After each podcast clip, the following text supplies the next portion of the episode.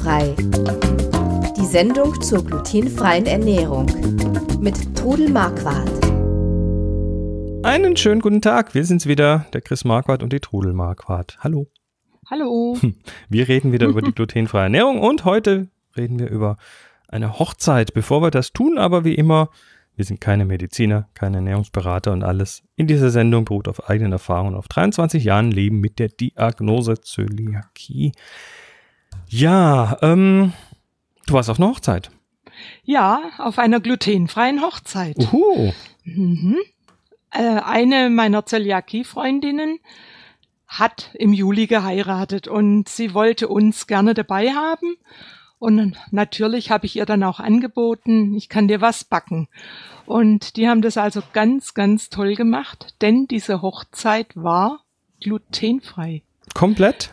Es war einzig am Kuchenbuffet mittags war eine Abteilung glutenfrei und eine glutenhaltig.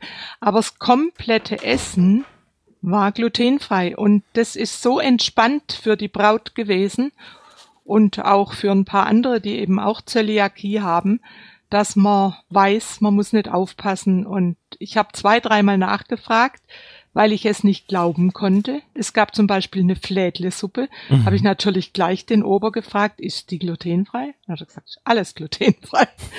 Später gab es dann Spätzle. Es ist automatisch, fragt ein Zöliakie-Betroffener. ja, sind die ja, glutenfrei. Logisch, man, logisch. man sieht ihnen ja nicht gleich an. Es ist alles glutenfrei und es war also einfach herrlich und hat alles gut geschmeckt. Und es war in Waldknechtshof in Kloster Reichenbach. Das ist bei, also gehört zu Bayersbronn. Und ein wunderschönes Ambiente war also ein tolles Fest. Und es ging los mit Kirche und Sektempfang. Und für den Sektempfang habe ich ähm, kleine Flachswickel gebacken. Flachswickel sind ein ja, ich glaube, ein süddeutsches Gebäck. Mm, Kenne ich, ja, sind sehr lecker. Kann man, sich, kann man sich dran totfressen.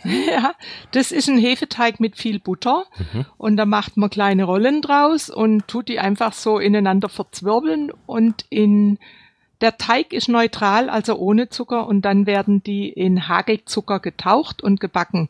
Mit Eigelb bestrichen in Hagelzucker getaucht und die sind richtig lecker und knusprig.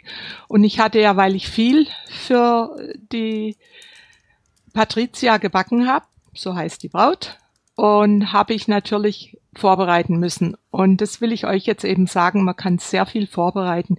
Ich habe die Flachswickel eingefroren, ich habe das Käsegebäck eingefroren. Und das Käsegebäck ist auch eigentlich so schnell gemacht, das ist einfach ein guter Mürbeteig. Und er wird dann auch mit Eigelb bestrichen und in Quadrate geschnitten, bestreut mit allem Möglichen, also mit schwarzem Kümmel, mit Kümmel und Salz, mit ähm, Sesam, mit Mohn. Also man kann alles Mögliche da drauf streuen und dann habe ich diese Quadrate zu Dreiecken geschnitten. Die stehen auch im, im, im, Kochbuch als Käsedreiecke. Da habt ihr auch das Rezept und da waren sie alle begeistert und es hat also keiner gesagt, die geht, die sind glutenfrei.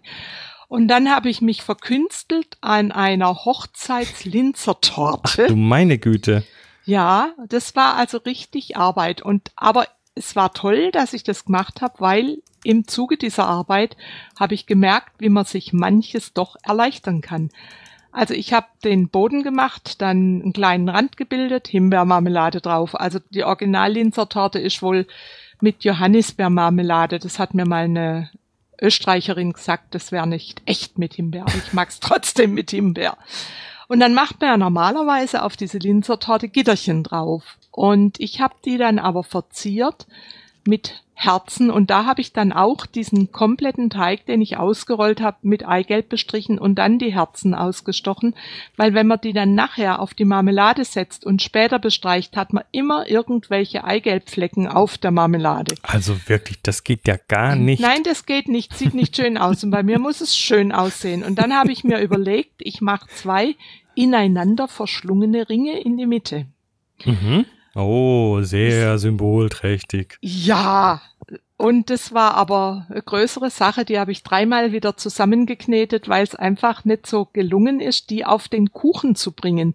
Und dann kam mir der Geni die geniale Wie, wie haben, Idee. haben die nicht gehalten oder? Nein, die sind dann zu weich, um sie richtig gut drauf zu ah, bringen. Okay.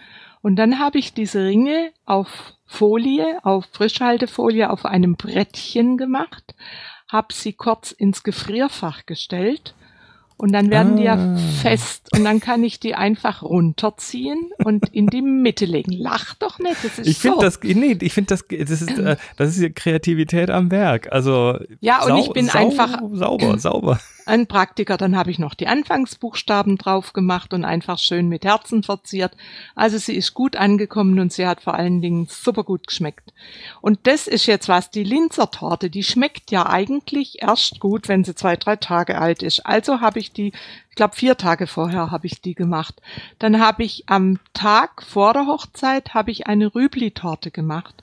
Das Rezept ist auch im Anhang und die kann man nämlich auch im Voraus machen, weil die habe sie dann natürlich kühl in den Keller gestellt, aber es war ideal, weil es war auch sehr heißes Wetter und da ist halt mit Sahnetorten schwierig.